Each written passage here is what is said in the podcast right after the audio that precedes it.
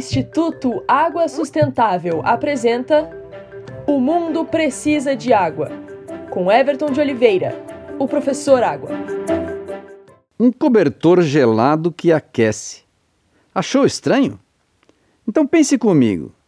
Você já observou que em locais onde há um frio intenso, a superfície dos lagos fica congelada, mas o lago não se congela completamente? O mesmo ocorre com a água dos oceanos nos polos da Terra. Somente a superfície se congela.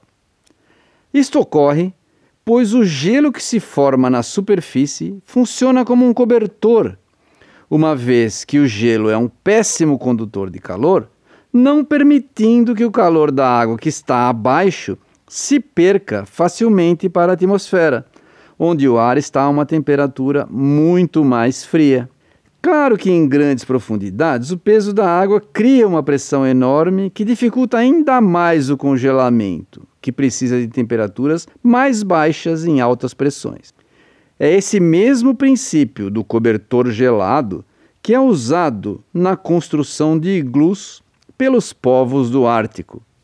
Afinal de contas, morar sob uma temperatura de 10 graus centígrados e sem vento é muito melhor do que a menos 30, menos 40, menos 50 graus centígrados.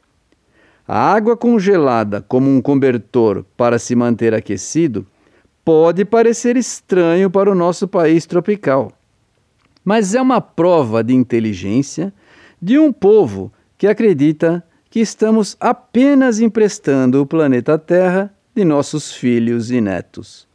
Aqui é o professor Água do Instituto Água Sustentável porque o mundo precisa de água.